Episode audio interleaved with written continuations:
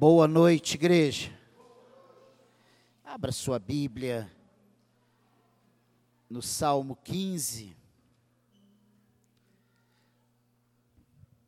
Salmo de número 15, versículos de 1 a 5.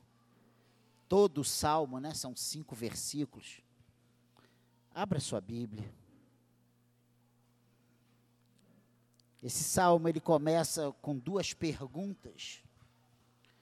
E eu comecei essa palavra hoje pela manhã falando sobre sobre integridade. Não é uma série, é uma palavra que eu dividi em duas para não ficar muito puxado, para que não fosse muita informação e pouca absorção. Então eu preguei a metade, uma parte pela manhã e vou completar hoje à noite em nome de Jesus. Olha essas crianças, Senhor, tudo com saúde, né? Graças a Deus. Salmo de número 15, você achou aí? Quem, Senhor, habitará no teu tabernáculo? Quem há de morar no teu santo monte? A resposta: o que vive com integridade e pratica justiça e de coração fala a verdade. O que não difama com a sua língua, não faz mal ao próximo, nem lança injúria contra os seus vizinhos. O que a seus olhos tem por desprezível ao réprobo, mas honra aos que temem ao Senhor. O que jura com dano próprio e não se retrata o que não empresta o seu dinheiro com usura, nem aceita suborno contra o inocente. Quem deste modo procede, não será jamais abalado. Palavra de Deus para nós, esse salmo de Davi, que trata desse assunto integridade.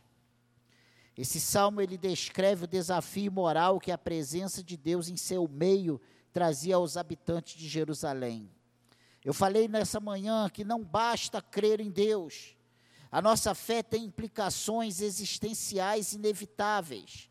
Devemos, portanto, viver como filhos da aliança que habitam na casa de Deus, sabendo que Ele transforma pecadores em filhos reais e nos concede princípios concretos, a fim de que vivamos à luz desse gracioso privilégio. O que vive com integridade, aqui não se propõe nenhum tipo de máscara ou comportamento politicamente correto para agradar ao Senhor. Antes, trata de um comportamento coerente com a nova natureza que temos. Amém, igreja? Daí o sentido da integridade. A integridade deve ser entendida sempre perante Deus. Somente Deus pode julgar a nossa integridade. Somente Deus pode julgar de forma perfeita e completa. O juízo pertence a Deus, aquele que é totalmente íntegro, nos criou e nos conhece perfeitamente. E aí eu citei 1 Coríntios, capítulo 4, versículo de 3 a 5. Presta atenção. A segunda coisa interessante que eu falei nessa manhã, é que a ideia da palavra traduzida por integridade é de perfeição, é de aperfeiçoar. Salmo 18, 32, retidão, Salmo 101, 6, irrepreensível, Salmo 119, 1, inculpável, né? E também se refere aos animais que não tinham defeito. Lá em Números, Deus exige sacrifícios de animais perfeitos, de animais que não tivessem defeitos. O salmista nos diz que os habitantes do Santo Monte devem viver contínua e habitualmente com integridade. Não é algo que nós devemos praticar somente aqui na casa do Senhor, mas precisa ser um modo de vida de cristão transformado, de filhos de Deus, de nova criatura.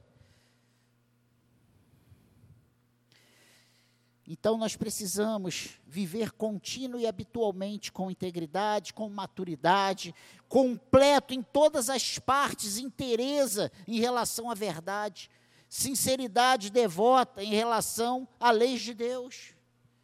Integridade, eu afirmei, é a vontade de Deus para nós. Mesmo em meio a incompreensões e frustrações, Deus deseja integridade, a totalidade de nosso coração naquilo que fazemos. Precisamos de integridade no nosso casamento, precisamos de integridade, integridade na nossa vida espiritual, precisamos de integridade na nossa vida profissional. Precisamos de integridade no nosso casamento. Os nossos atos devem ser um reflexo daquilo que somos no Senhor. Deus, instruindo o povo de Israel quanto às ameaças e tentações vindouras na terra para onde iriam, exige de Israel integridade. E Deuteronômio 18, 13, Deus fala: o quê?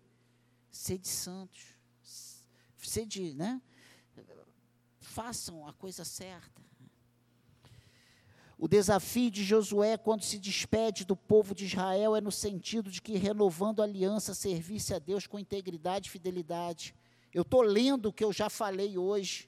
O caminho para sermos íntegros, inteiros e não fragmentados é, é buscar a instrução na palavra perfeita do Senhor. Aqui temos como devemos viver. Não é como deveríamos, é como temos que viver. Enquanto não entendermos isso, nós estaremos fragmentados, não estaremos totalmente na integridade, na, na totalidade.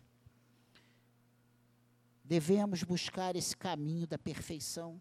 Davi relata seu projeto de reinado, baseava-se em obediência a Deus. A vida cristã envolve necessariamente integridade. Não adianta eu pensar que você, um cristão sem integridade, aos olhos do Senhor, sem ser perfeito, não aos olhos humanos, eu frisei muito isso, porque eu ser maravilhoso aos olhos dos homens é fácil, eu preciso ser íntegro aos olhos de Deus. A vida cristã, eu já falei e repito, envolve necessariamente integridade. Integridade significa busca da verdade, compreensão e vida. Nem Nenhum de nós é totalmente íntegro, mas é impossível ser cristão sem essa busca de todo o coração. O mesmo Deus que exige de nós integridade se revela de forma coerente e verdadeira, conforme a sua natureza, concedendo-nos a sua palavra, para que, a conhecendo, conheçamos o seu autor. Sabe por que muitas vezes dizemos que não conhecemos Deus? Porque nós não conhecemos a sua palavra. Você quer conhecer Deus? Conheça a palavra de Deus. E você vai ver Deus se revelando a cada capítulo, a cada versículo, a cada texto, a cada história. Deus vai se revelando e se fazendo conhecer. A Escritura nos, nos chama a atenção para os aspectos evidentes da integridade de Deus em sua natureza manifesta, da sua natureza e manifestação. E eu falei, fechando essa palavra da manhã, o caminho de Deus é íntegro. Não há contradição em Deus, nem na sua forma de dirigir a história. A perfeição permeia toda a sua obra como expressão daquilo que ele é em si mesmo. Se vemos alguma coisa que falamos, isso não está bom, foi o homem que destruiu, não foi Deus que fez mal feito, ele fez tudo perfeito. Ele é perfeito em todas as suas obras. A lei do Senhor é íntegra. A lei do Senhor é perfeita, ela é completa, ela engloba todas as nossas necessidades físicas e espirituais. Ele tem princípios que, sendo seguidos, instruem, previnem e corrigem os nossos caminhos. E aí terminei a palavra hoje pela manhã. E agora nós vamos dar continuidade a essa mesma palavra. Não é uma série, é uma mensagem. Na integridade da palavra de Deus não há motivo de vergonha. E muitas vezes nos sentimos envergonhados aí fora de afirmarmos que somos servos do Senhor. Ficamos até. Não se envergonhe, não há motivos para isso. Na integridade da palavra não há motivo de vergonha. Quando assimilamos de coração a palavra de Deus e a adotamos com integridade, independentemente das consequências e do juízo dos outros, não teremos do que nos envergonhar. E Paulo fala isso: eu não me envergonho do Evangelho, porque é o poder de Deus para a salvação do homem. E nós devemos nos portar ainda hoje da mesma forma. O insensato alimenta em seu coração a afirmação de que não há Deus, mas o salmista deseja profundamente algo oposto. E lá no Salmo 119, voltando ao Salmo 119, e eu já fui hoje pela manhã, né, e eu acalmei o pessoal, era só o primeiro versículo, e aqui é só o versículo 80, fique tranquilo. Salmo 119, versículo 80, diz assim: Seja o meu coração irrepreensível nos teus decretos, para que eu não seja envergonhado. Sabe o que é vergonha o povo de Deus? É quando o nosso coração, ele não é irrepreensível nos decretos do Senhor. É quando nós achamos que podemos agradar a Deus e agradar o mundo. É quando nós achamos que nós podemos ser politicamente correto nesse mundo. Quando nós queremos a aceitação desse mundo. Mas servo de Deus tem que ter a aceitação do seu Senhor e não do mundo. A Bíblia diz que nós, ao sermos chamados, escolhidos, pinçados do tremendal de lama para o reino do amor de Cristo, nós nos tornamos inimigos do mundo. E não tem como, hoje nós queremos ser a igreja amiga do mundo. Nós não somos amigo do mundo, nós somos sal e luz para salgar, preservar, iluminar, mostrar o caminho, mostrar a direção para esse mundo em trevas. Se não entendermos isso, irmãos, esse seminário todo, essa, essa conferência toda da Fiel foi em cima de uma cosmovisão cristã e bateram muito nesse assunto. Nós queremos no século 21 ser a igreja amiga do mundo e não tem como caminhar junto. Ou agradamos a Deus e desagradamos o mundo, ou agradamos o mundo e desagradamos a Deus. Não tem como nós ficarmos indefinidos.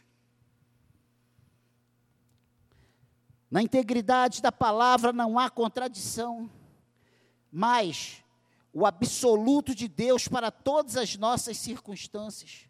Por isso, quem segue a palavra de Deus buscando praticá-la com integridade de coração será irrepreensível em seu caminho, em todas as circunstâncias.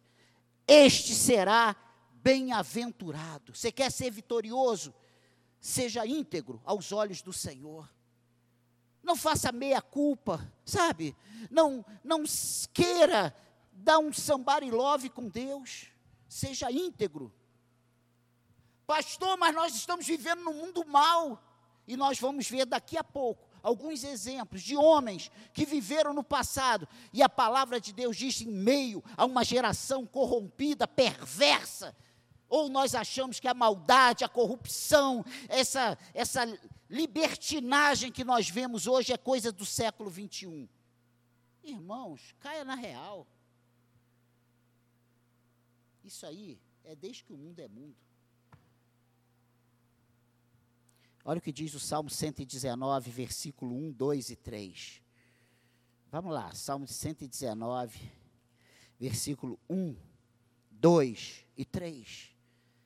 Diz o seguinte: Bem-aventurados os irrepreensíveis no seu caminho, que andam na lei do Senhor. Bem-aventurados os que guardam as suas prescrições e o buscam de todo o coração não praticam iniquidade e andam nos seus caminhos. Sabe qual é a maior prática hoje? É nós sermos servos de Deus na igreja e um tremendo boca suja na rua, em casa, no trabalho. Sabe qual é uma máxima hoje na igreja? Nós somos muito crentes aqui dentro, quando pisamos ali, mas lá fora, os nossos conceitos são iguaizinhos do mundo. E as pessoas têm até medo de se meter com a gente, que vai levar uma saraivada de fora e de palavrões, que não vai nem. Então vai ser envergonhado, e para não passar vergonha, ele nem fala com você, nem se atreve a, a, a te contestar. Olha o que diz o Salmo 128, versículo 1. Se o Senhor não edificar a casa, em vão trabalham os que a edificam. Se o Senhor não guardar a cidade, em vão. Não, é o 128, eu estou lendo o 127.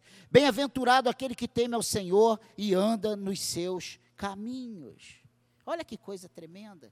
Bem-aventurado aqueles, aquele que teme ao Senhor e anda nos seus caminhos. Deus abençoa os que preservam em seu coração a integridade da sua palavra. Olha o que diz o Salmo 84. E eu falei para você de manhã que eu queria ler todos os textos contigo, porque é a parte integrante do meu esboço. Parte, Salmo 84, versículo 11.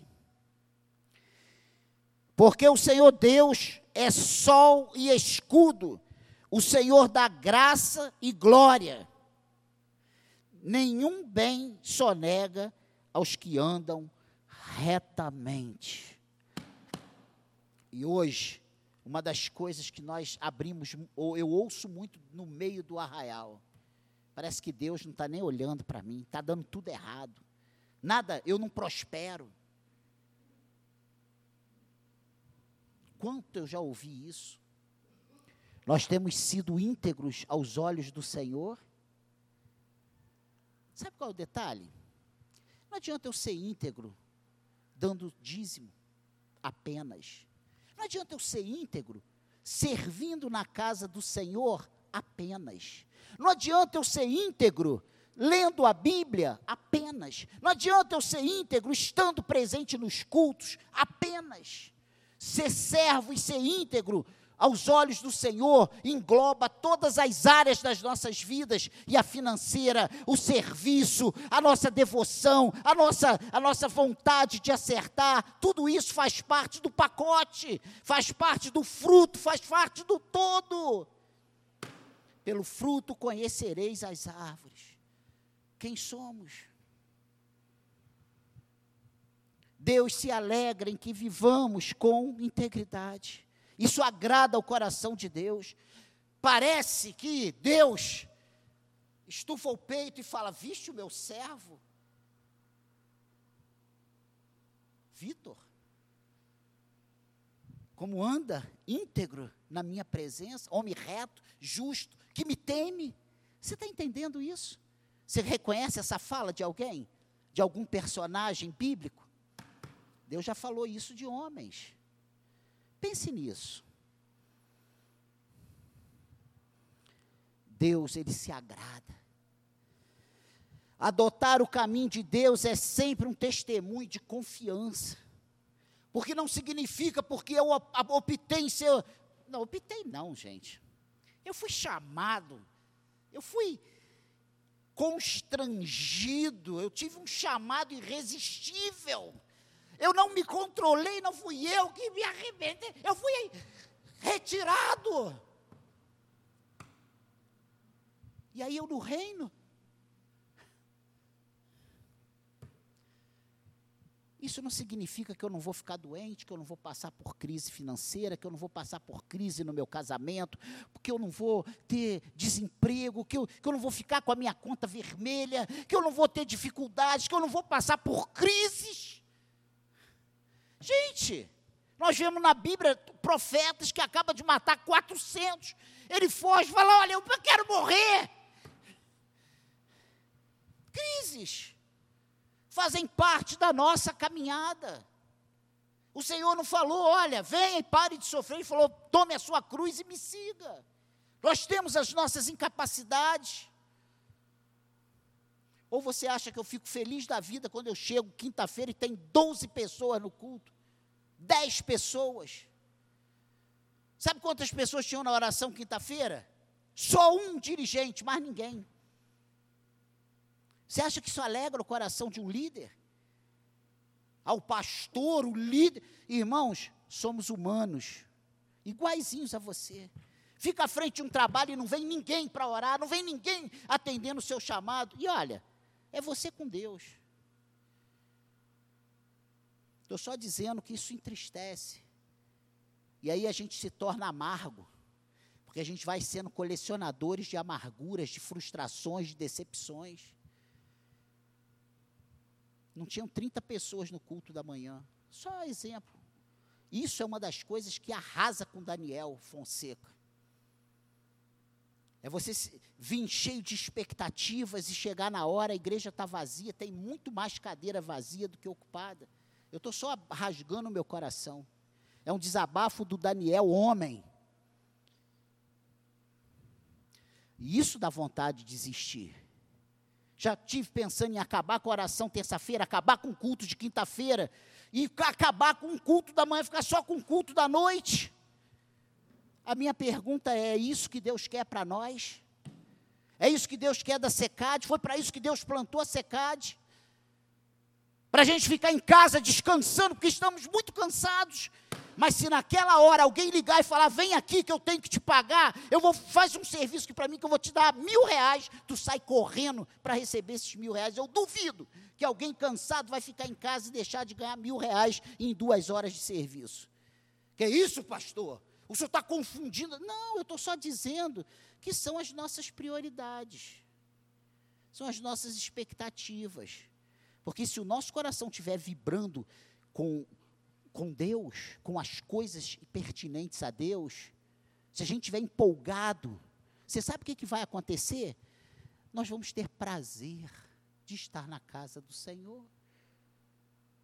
Quando nós fomos confrontados, como Davi foi confrontado, nós não vamos nos preocupar se vamos ser chacoalhados, se nós vamos ser humilhados, se as pessoas vão ver nosso, o nosso pecado. Ele só vai se preocupar e falar: Senhor, não afaste de mim o teu espírito.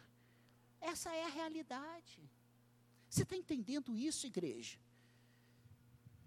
Nós temos vivido acomodados. Eu só estou chamando a atenção para isso. Eu não estou dizendo que você não tem que faltar culto. Eu não estou dizendo que você tem que estar em todos os cultos, porque isso humanamente é inviável nesses dias que vivemos condução, trânsito e trabalho, uma série de responsabilidades. Eu não estou falando disso. Eu estou falando quando a nossa prioridade não é estar o máximo que pudermos na casa do Senhor só domingo não é suficiente para nos manter unidos, alinhados, animados. Só isso. Pensa nisso. Salmo 84, 1. Quão amáveis são os teus tabernáculos, Senhor dos exércitos. Olha, olha, olha. A minha alma suspira e desfalece pelos átrios do Senhor. Aí olha o versículo 11: Porque o Senhor Deus é sol e escudo, o Senhor dá graça e glória, nenhum bem sonega aos que andam retamente. Que Deus nos ajude. Adotar o caminho de Deus é sempre um testemunho de confiança em Deus e nas suas promessas, certos de sua soberania, bondade, amor e justiça. E Provérbios capítulo 11, versículo 20, um texto lindo, maravilhoso. Provérbios 11, versículo 20. Olha o que a palavra de Deus diz: Abomináveis para o Senhor são os perversos de coração, mas os que andam em integridade são o seu prazer. Você quer que o Senhor tenha prazer com a sua vida? Seja íntegro aos olhos do Senhor seja íntegro aos olhos do Senhor.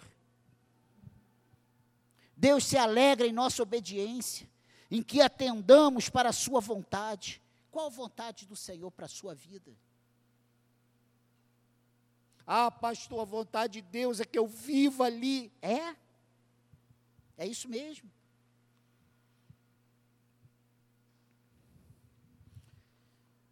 A santa satisfação de Deus redunda em bênçãos.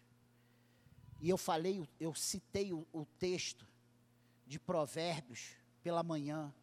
Né? Agrada-te do Senhor, e Ele satisfará os desejos do teu coração. Liga esse aqui para mim, por favor, que eu estou derretendo. Agrada-te do Senhor, e Ele satisfará os desejos do teu coração. Irmãos, sabe o que é isso? é quando nós despertamos a satisfação no coração de Deus em relação à vontade dele para nossas vidas. Você que é pai, você sabe bem do que eu estou falando. Meu filho, não faz isso, e ele obedece. Meu filho, faz aquilo, e ele faz. Meu filho, vem aqui, ele vem. Nós que somos humanos, quando chega Natal, quando chega aniversário, quando chega, quando você sabe que o teu filho quer alguma coisa, mesmo que você não tenha condições, você divide no cartão, você pega, é assim ou não é, gente?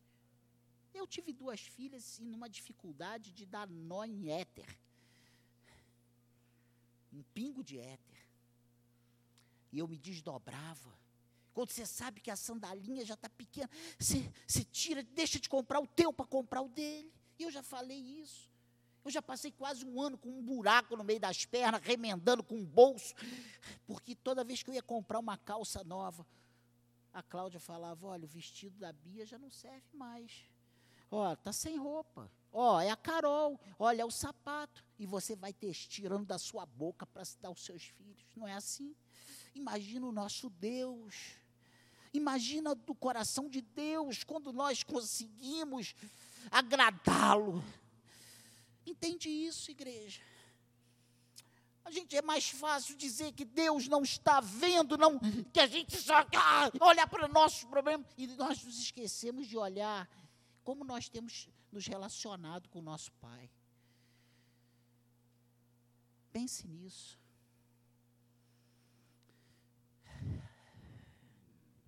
E eu não estou dizendo aqui que temos que viver em, em prol de prosperidade, que a nossa prosperidade não é aqui nesse, nessa terrena aqui não. Aqui é aflição.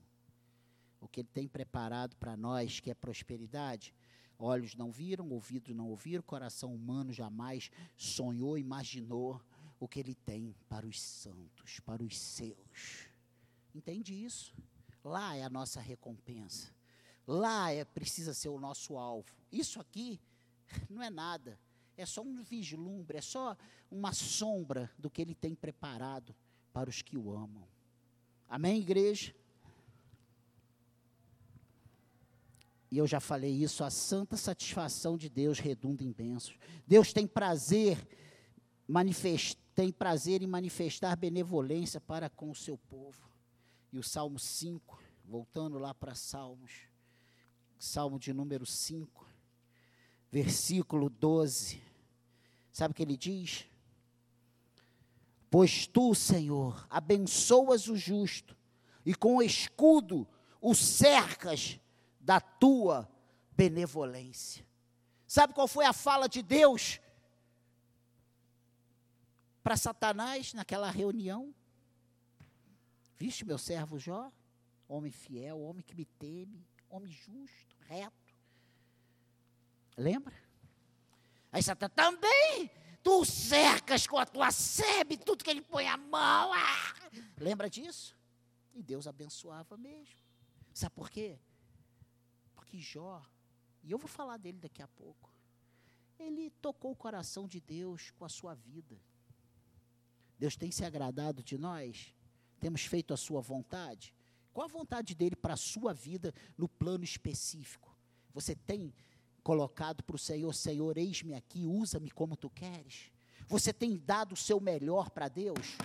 Isso que você tem feito para Deus é o seu melhor? Pense nisso.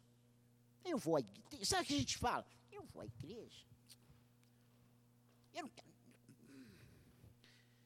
paz, eu quero alegria, eu quero chegar lá e sair sorrindo. Nós entramos aqui para cultuar a Deus, o culto é a Deus, é culto ao Senhor. Ele tem que ser bom para o Senhor, e para isso nosso coração tem que estar limpo, íntegro, íntegro, totalmente voltado para agradar a Deus. E fora disso, meu irmão, nós não vamos prestar culto agradável ao Senhor, nós não seremos verdadeiros adoradores. Somos verdadeiros adoradores quando adoramos em espírito e em verdade. Amém, igreja. Esse retiro me faz muito bem. Obedecer é mais relevante do que o celebrar com rituais. E Deus fala isso. Muito mais do que sacrifícios. Eu quero obediência. Eu quero coração íntegro. Eu quero servos obedientes, fiéis, que se preocupam com a vontade de Deus. Sabe qual é hoje a nossa preocupação? Não estou feliz nesse casamento, então, ó, vai.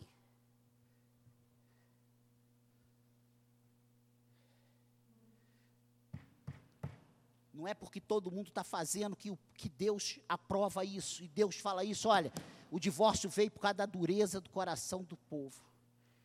Mas o que Deus uniu não separa o homem, e eu continuo falando isso, é a posição da igreja em relação a isso. Ah, mas está todo mundo separando. Pense nisso. Nós temos obedecido a Deus, nós temos nos preocupado com o que Ele espera de nós. O Senhor abençoa o justo, e com o escudo o cercas da tua benevolência.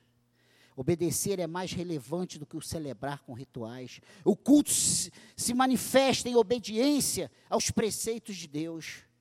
Calvino declara uma coisa muito interessante: ninguém é verdadeiro adorador de Deus senão aqueles que reverentemente obedecem à sua palavra. Você quer ser um adorador? Obedeça a palavra de Deus. É, eu sei que não é isso, não, mas eu vou. Então tu é um desobediente, tu não é um adorador. Deus não é igual o homem, que você fala meias verdades para ele e vai embora e está tudo certo. Deus não é igual o homem que você fala o que você quer, cospe a tua verdade e vira as costas e vai embora. Ele é o Senhor.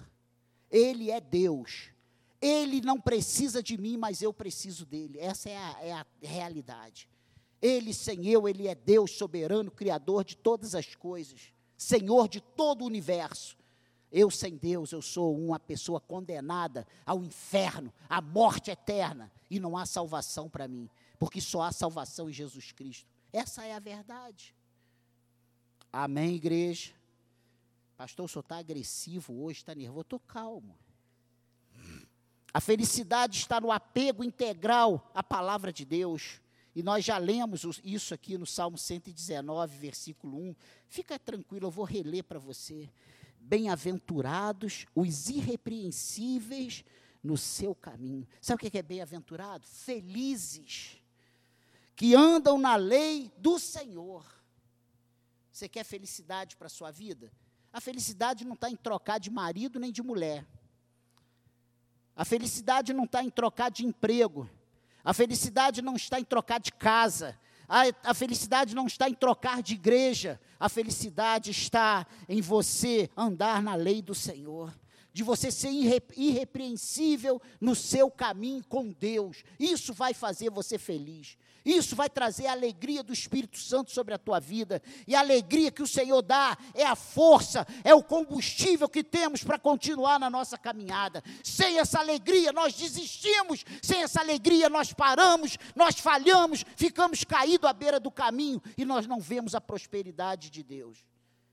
Sabe o que é a prosperidade de Deus? Não é riqueza. A prosperidade de Deus é a ausência de necessidade. Sabe o que é a, a, a prosperidade de Deus?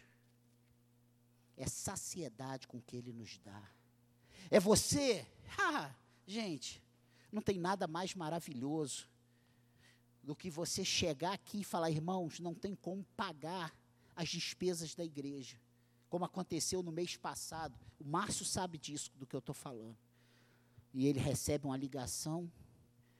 Me dá a conta da igreja que eu tenho uma oferta para dar. Pensa nisso. É Deus cuidando. E você se, ah, mas isso aí é uma coisa grande, isso aí é por causa da igreja. E quando você tem vontade de comer um chocolate? E quando você está com vontade, sabe? Você sonha em ter qualquer coisa mínima.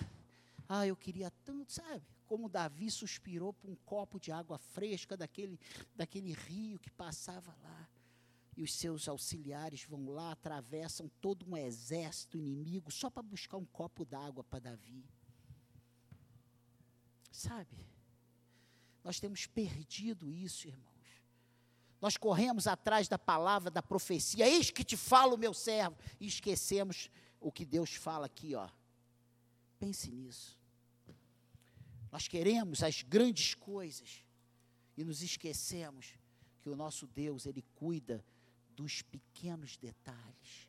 Ele cuida de perto. Ele está bem perto, ele, ele conhece as nossas necessidades mínimas. E sabe por que, que nós não vemos isso? Porque a nossa cabeça está em grandes coisas. Que eu tenho que fazer uma viagem, porque o irmão fez a viagem, eu não fiz. Ele foi, eu não fui. Ele foi, eu não fui. Ele comprou, eu não comprei. E a gente vive vivendo a vida dos outros e esquecemos de olhar para a nossa vida. Essa é a realidade. Nós olhamos para a família do outro, olha que casal perfeito, eu não tenho isso aí. Ah, se eu tivesse aquele marido, se eu tivesse aquele marido, já tinha chutado ele, que ele é pior do que o teu. Essa é a realidade. Essa é a realidade. Eu já estou acabando, irmãos. A integridade do ser está diretamente relacionada ao fazer e ao falar. O que temos falado, o que temos feito. Pense nisso. O que nós temos falado e o que nós temos feito. A Bíblia diz que precisamos ser, Provérbios fala isso, tardio para falar e pronto para ouvir. Duas orelhas grandes para ouvir, uma boca só, pequenininha, para ficar fechada. Eu tenho aprendido isso às duras penas. Pense nisso.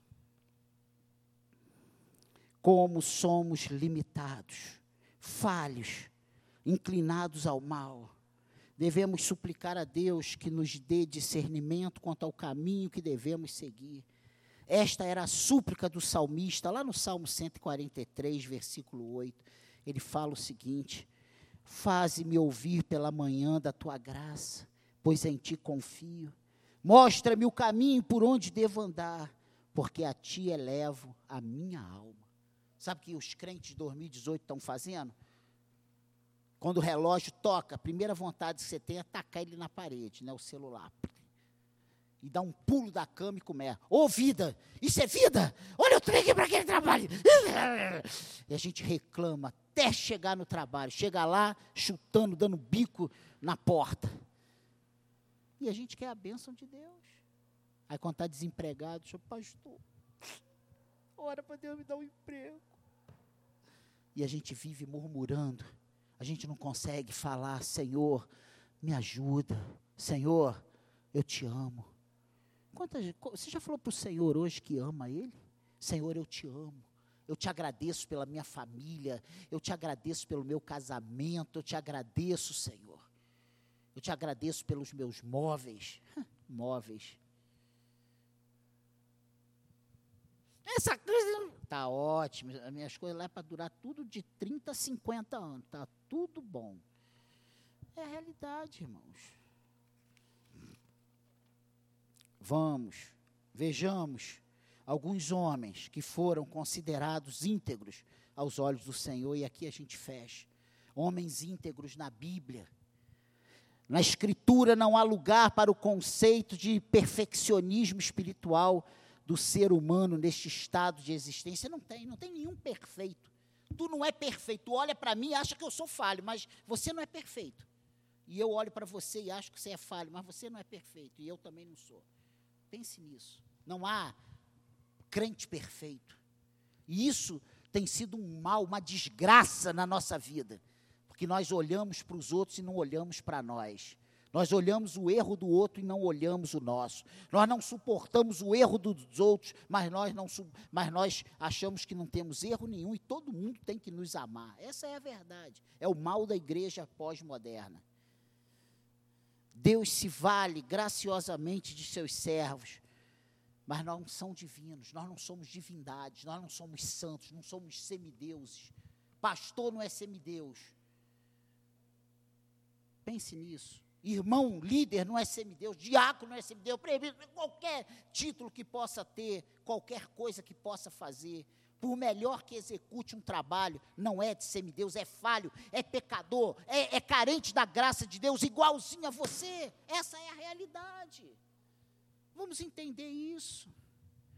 A Escritura nos fala da perfeição de Deus, do seu propósito para nós e da afirmação circunstancial de servos de Deus que se declaram ou são declarados íntegros em relação às acusações feitas. Porque a Bíblia diz que nenhuma acusação há para aqueles que estão em Cristo Jesus. Tu está em Cristo Jesus, tu és santo. Tu não é, tu não é sem pecado, mas tu és santo. Sabe por quê? Porque você é santificado em Cristo.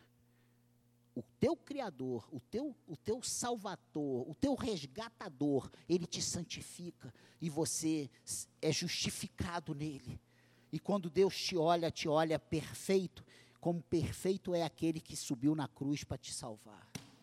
Entende isso? É nisso que somos santificados, é nisso que somos santos, que somos justos, e a Bíblia diz, Novo Testamento, sede santo, porque o teu Deus é santo. Olha só. E há condição, sim, de sermos santos. Há condição, sim.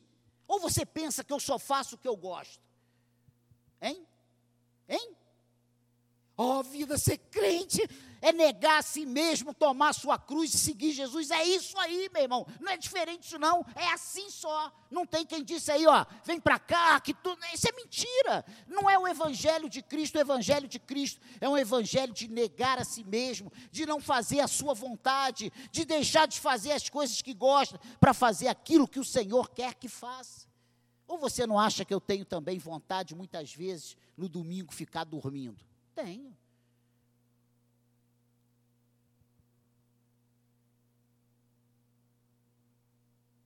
Ah, mas você vem porque tu é pastor, porque tu é, tem responsabilidade. Eu venho porque eu sou servo de Deus. Porque eu podia ligar para alguém, jogar um migué e ficar em casa. Prega aí, Eduardo. Prega aí, Fonte. Prega aí, Anderson. Prega aí. E ficar em casa. Mas eu podia enganar eles, mas eu não engano a Deus. Você entende isso? Você entende? Você pode observar, eu fiquei quase quatro meses praticamente sem pregar. Mas qual foi o dia que eu fiquei em casa dormindo e deixei eles pregando? Eu estava aqui, ó. Está entendendo? Ah, mas aí eu não sou melhor do que ninguém. A questão é a sua consciência com Deus. Estão totalmente inocentes quanto àqueles, aquelas questões, mas eram, sabe, esses que tiveram, né, acusações, mas que foram declarados santos, íntegros. Eles estão, estavam totalmente inocentes quanto àquelas acusações. Caso de Noé, caso de, de Jó, principalmente Jó, que é acusado pelo próprio Satanás mas eram pecadores, as escrituras não escondem isso. Você já viu Deus maquiando? Por que, que Deus mandou colocar o pecado de Davi nas escrituras, hein? É para eu hoje, se ele aparecer, não deixar ele entrar na minha casa. É para isso? Não. É para nós entendermos que todos nós somos falhos e podemos cometer atrocidades. E nem por isso o Senhor vai nos jogar fora. Porque enquanto houver arrependimento, há perdão. Enquanto houver graça, há solução para o pecador. Não para o pecado, mas para o pecador.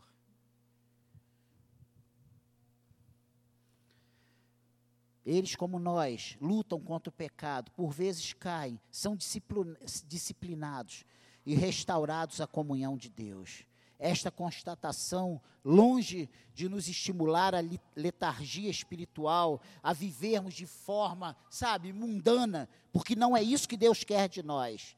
A acomodação do pecado, não é isso que Deus quer de nós, mas isso deve motivar-nos a buscar de, a, a, a busca, motivar-nos a busca de uma integridade interior. Isso nos dá força para que nós não fiquemos abatidos com as acusações, está vendo? Caiu, tu é um pecador. Porque o diabo faz isso. Ele tenta a todo custo nos convencer que nós não vamos prestar, que nós vamos morrer e nadar na praia, nadar na praia, é, nadar, nadar e morrer na praia, né? O, o diabo ele vai fazer de tudo para dizer que o reino de Deus não é para nós. O reino de Deus é para todos aqueles que são lavados e remidos pelo sangue do Cordeiro. É para mim e é para você. Amém, igreja? E aí eu não posso deixar de destacar só esses três: Noé, que é descrito como um homem íntegro, que tinha estas características essenciais. Gênesis 6, 9. Imagina, eu coloquei só o, o capítulo e o versículo.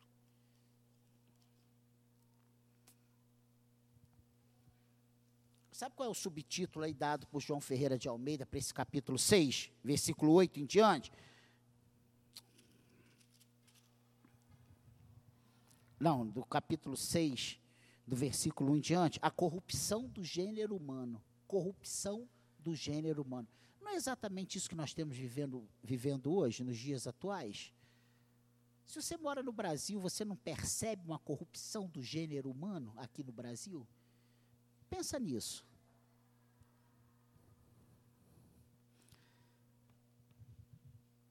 Eis a história de Noé. Noé era homem justo e íntegro entre os seus contemporâneos. Noé andava com Deus. Meu Deus. Olha só. Versículo 5, só para você ter entendimento do contexto viu o Senhor que a maldade do homem se havia multiplicado na terra e que era continuamente mal todo o desígnio do seu coração. Então se arrependeu o Senhor de ter feito o homem na terra, e isso lhe pesou no coração. Disse o Senhor: Farei desaparecer da face da terra o homem que criei, o homem e o animal, os répteis e as aves dos céus, porque me arrependo de os haver feito. Porém, Noé achou graça diante do Senhor. Eis a história de Noé. Noé era homem justo e íntegro entre os seus contemporâneos. Noé andava com Deus. Olha que coisa interessante. No meio de uma geração corrupta, de uma geração que causou arrependimento no coração de Deus de ter criado a raça humana. Deus fala assim: Eu vou consertar isso. E quando ele pensa em destruir toda a raça humana, ele lembra, ele vê Noé, homem íntegro, reto, que andava com ele. Um, em meio a toda uma geração. O texto diz que Noé andava com Deus, tinha profunda comunhão com o Senhor. A integridade se revela em nosso caminhar. Nós temos andado com Deus? E voltando no nosso texto, que, nosso livro, que é Salmo, no versículo 26, no capítulo 26, versículo 1 a 3, diz o seguinte: Salmo 26, 1. Faze-me justiça, Senhor, pois tenho andado na minha integridade. E confio no Senhor sem vacilar. Examina-me, Senhor, e prova-me. Sonda-me o coração e os pensamentos pois a tua benignidade tenho-a perante os olhos e tenho andado na tua verdade. Agora olha o versículo 11. Quanto a mim, porém, ando na minha integridade, livra-me e tem compaixão de mim. Podemos fazer essa oração hoje? Você pode curvar sua cabeça e fazer essa oração hoje?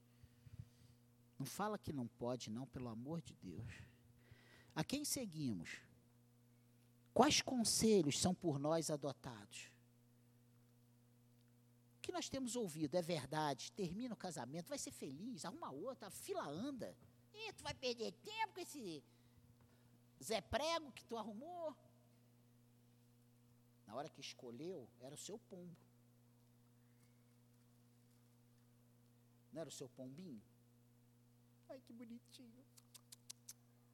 E agora é o que? É o traste? É até que a morte o separe. O ímpio, diferentemente, anda conforme o conselho de seus amigos, de seus pares, de seus iguais. O Salmo 1, ele fala uma coisa tremenda que hoje nós nem observamos. Bem-aventurado, feliz o homem que não anda no conselho dos ímpios, não se detém no caminho dos pecadores, nem se assenta na roda dos escarnecedores. Como não vamos andar no conselho dos ímpios se nós somos cheios de panelinha dentro da igreja?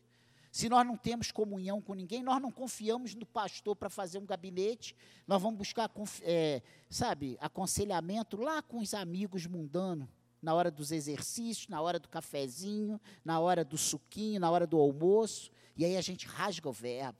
Ai, ele não fez. E a gente está. E nós queremos ser felizes. O homem sem Deus, ele é pobre, miserável e nu. Não tem nada. Amém, igreja? Então, Noé é o grande exemplo. Agora, olha esse segundo. Abraão. Mais tarde, Deus, quando fala a Abraão em sua velhice, ele diz uma coisa muito interessante lá em Gênesis. Primeiro foi Gênesis 6, falando da vida de Noé. Depois, Gênesis 17, falando da vida de Abraão. Olha o que Deus pede a Abraão, já no, no final da sua vida. Olha o que Deus esperava para a vida de Abraão. Deus muda o nome de Abrão para Abraão.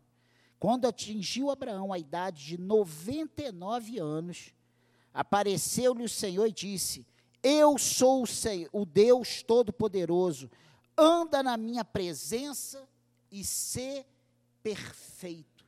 Quando a gente fala hoje para uma pessoa, meu irmão, você tem que melhorar, você tem que.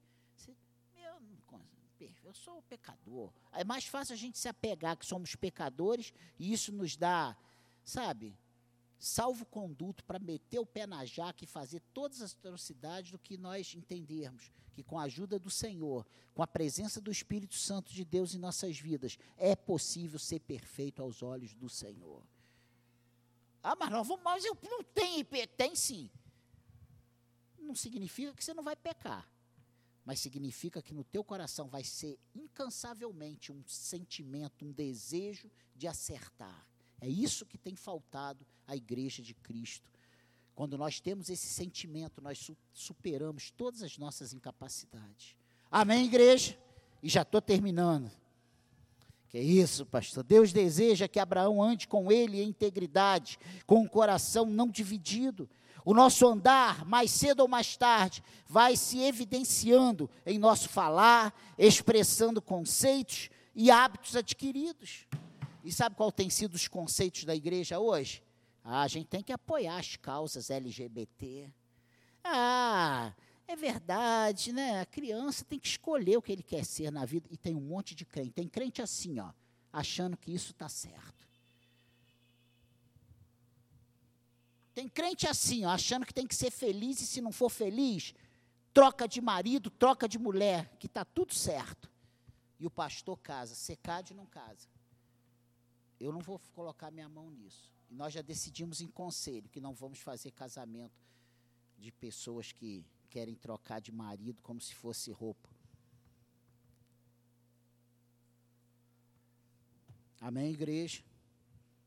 Ah, o pastor está meu irmão, você pode me julgar do que for, eu quero ser íntegro aos olhos de Deus. E sendo fazendo a coisa certa, eu ainda tenho um, um caminhão de defeitos. Pense nisso. Jó, e último, para nós irmos para casa. Jó, vamos lá, Jó, para você saber em quem votar a partir do dia do domingo que vem.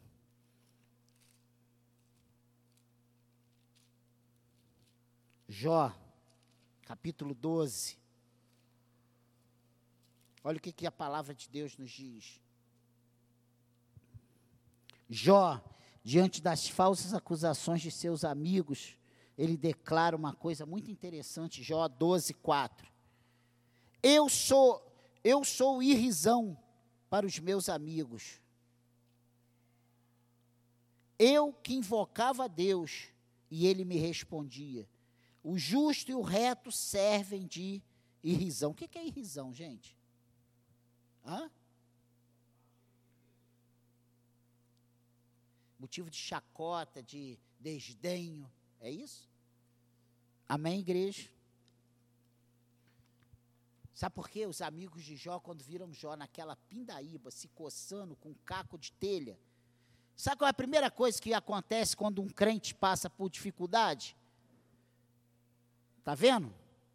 Não entra o dinheiro para pagar o aluguel da igreja, porque esse pastor está em pecado. Eu vou parar de dar meu dízimo, eu quero ver como é que ele vai sair. Meu irmão, a igreja é sustentada pelo Senhor. E se tiver que vir dinheiro lá do outro lado do mundo, vai vir e nós vamos pagar. Essa porta foi aberta por Deus. E nós ainda achamos na nossa ignorância que o nosso. Sabe quem vai deixar de ser abençoado? Porque dízimo fala de bênçãos materiais. Muito claro, Deus abençoa quem dá com alegria. Quando você fecha teu coração, as portas do Senhor se fecham. É, mas eu continuo recebendo o mesmo salário. E aonde você leu que a bênção de Deus é só dinheiro, ela abrange todas as áreas da sua vida. Como está a sua vida, a vida dos seus filhos, a vida da sua família. não pensa que Deus dorme, não, meu irmão, porque Deus não dorme, não. Quando Deus nos coloca aqui, é para nós cuidarmos desse espaço aqui. E Deus conta contigo. E quando você não faz a tua parte, quem vai deixar de ser abençoado é você, não vai ser a igreja, não. Pense nisso. E eu estou falando só de dinheiro, não. Eu estou falando do seu serviço, da sua presença, das suas orações, das, sabe, do seu coração para que a obra aconteça, para que a coisa cresça. Sabe por quê? Cada um que entra aqui é para a glória de Deus. Não é para o Daniel. Porque eu já podia ter ido embora em maio. Não fui porque o Senhor falou: ainda não, meu filho, eu vou te deixar sofrer mais um pouco. É a realidade já era para eu estar lá no paraíso agora. Entende isso? A situação de Jó é dramática. Ele procurava seguir com integridade a Deus, mas não consegue entender por que está passando por toda essa aflição. E esse paciente Jó, como humano que é, não consegue discernir perfeitamente o propósito de Deus naquelas circunstâncias. Ele serve de escárnios, de escárnio a seus companheiros. Quantas coisas nós passamos na nossa vida que nós não entendemos o propósito de Deus, o porquê. Nós olhamos e não vemos sentido naquele sofrimento, naquela dificuldade toda. Seja financeiro, seja de saúde, seja de casamento, seja com os filhos, qualquer área da nossa vida, qualquer coisa que nos traga sofrimento.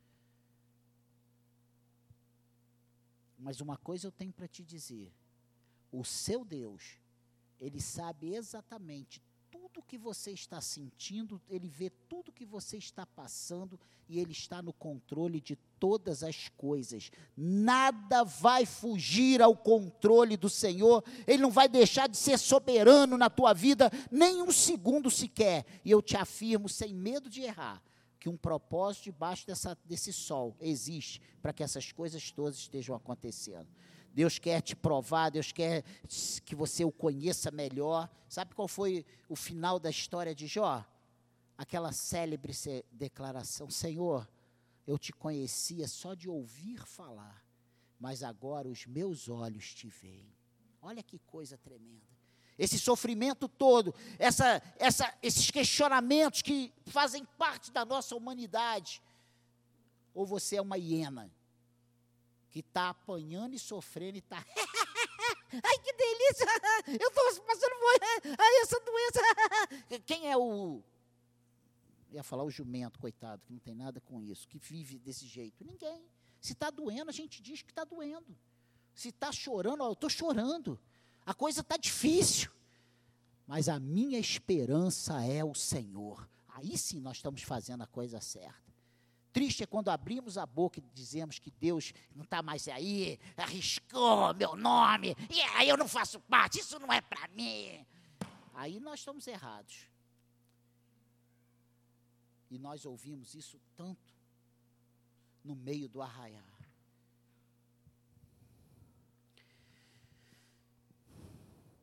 Que Deus nos ajude diante de tantas lutas que enfrentamos que consigamos entender os seus propósitos e nos mantermos íntegros para a glória do nome do Senhor. Amém, igreja?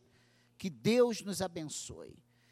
E eu quero que você curva a sua cabeça, eu quero chamar os músicos que estão aqui que nós vamos cantar um louvor para fechar essa palavra e pedir a Deus que nos ajude a sermos íntegros. Eu vim pedindo isso ao Senhor, Senhor. Olha, Deus falou muito comigo nesse congresso. Teve momentos que eu coloquei assim, ó, Daniel, como uma coisa de. Teve uma hora que eu falei assim, secade, eu escrevi secade, que aquilo ali, Deus estava falando que era para secade, para a igreja. E ao longo desses tempos eu vou passando isso. Que a minha vontade é chegar aqui e pregar de, de manhã até a noite. Mas não é isso que Deus quer, nós vamos morrer, não é para isso. Vamos orar antes de nós louvarmos ao Senhor. Pai querido, eu me coloco diante do Senhor, junto com os meus irmãos, e nós sabemos que estamos na tua presença, tu habita em nós, em momento nenhum estamos longe do Senhor. Os teus olhos potentes, paternos, estão sobre nós todo o tempo. E eu te peço, Senhor, ajuda-nos nas nossas incapacidades. Ajuda-nos, Senhor, a vivermos um evangelho íntegro. Ajuda-nos a sermos servos íntegros, filhos íntegros, Pai querido, que não tenhamos do que nos envergonhar, Senhor.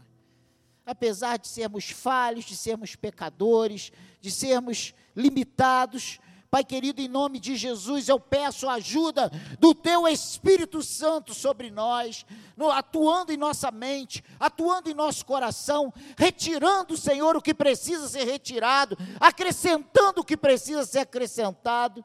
Mas uma coisa eu te peço: que o teu nome seja glorificado em nossas vidas, que sejamos agradáveis aos teus olhos, que sejamos vistos como esses homens foram, tementes, íntegros, retos, que andam na tua presença, Senhor.